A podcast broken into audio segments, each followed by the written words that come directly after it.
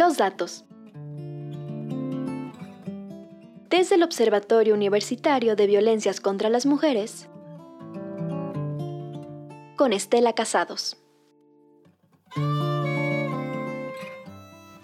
Hola, ¿qué tal? Soy Estela Casados González del Observatorio Universitario de Violencias contra las Mujeres. Con desfiles y celebraciones cada año más deslucidas, este 1 de mayo se conmemoró una de las fechas más emblemáticas para el país, el Día del Trabajo. Desde hace tiempo se ha desdibujado su vena crítica al imponerse la faz sindicalista y charril. Pese a ello, no podemos dejar de observar lo desfavorecidas que están las personas que conforman a la población económicamente activa del país. Tener trabajo y un sueldo para vivir constituye una de las preocupaciones más sentidas de la población. De acuerdo con datos recientes del INEGI, el estado de Veracruz cuenta con una población económicamente activa de más de 2 millones de hombres y poco más de un millón de mujeres. Dicha población se integra a un escenario en el que la actividad económica estatal registró una caída del 1.5% en su tasa anual, esto de acuerdo con el último reporte del INEGI.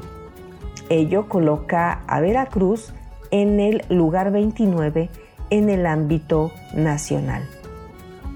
Si bien esta información es vigente para el último cuatrimestre de 2022, no debemos de, obviar que en 2020 nuestro estado aportó el 4.5% del Producto Interno Bruto Nacional. En este contexto, cuando pensamos en el término trabajo, rápidamente lo relacionamos con la palabra empleo, con aquella actividad que periódicamente nos brinda un ingreso para poder subsistir.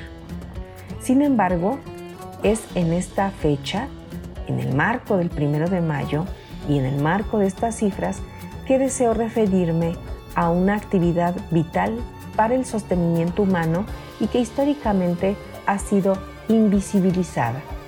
Me refiero al trabajo de cuidados. Todas aquellas actividades que permiten la supervivencia cotidiana de una familia agrupación e incluso de la sociedad en su conjunto, podemos entenderlas como trabajo de cuidados. Esto incluye, por ejemplo, el cuidado directo a la población infantil en los hogares, a personas adultas mayores con enfermedades o que necesiten atención especial. También consiste el trabajo de cuidados en la realización cotidiana del quehacer de la casa, preparación de alimentos, así como planear, gestionar y supervisar aquellas tareas dirigidas a garantizar la salud, educación, bienestar físico, mental y emocional de nuestro entorno familiar y comunitario. De hecho, el autocuidado también es una labor que muchas veces obviamos.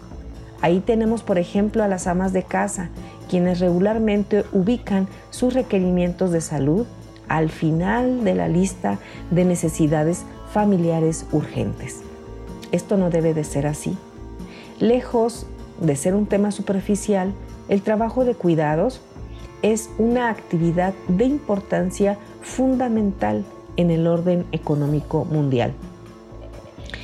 INEGI, por ejemplo, reportó que para 2021 el valor económico de las labores domésticas fue de 6.8 billones de pesos en México, es decir, el 26.3% del Producto Interno Bruto Nacional, por encima de actividades comerciales, de la industria manufacturera y los servicios educativos.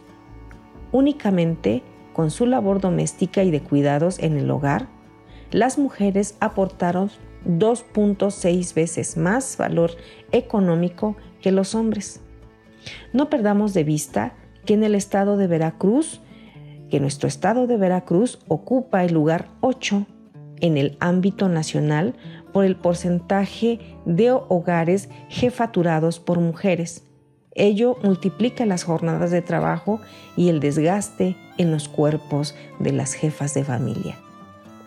Es que así, cuando sea el día del trabajo, y siempre, todos los días, reflexionemos también en esa labor invisibilizada y endilgada históricamente a las mujeres, pero que también puede leerse en billones de pesos y en el bienestar del mundo que las rodea.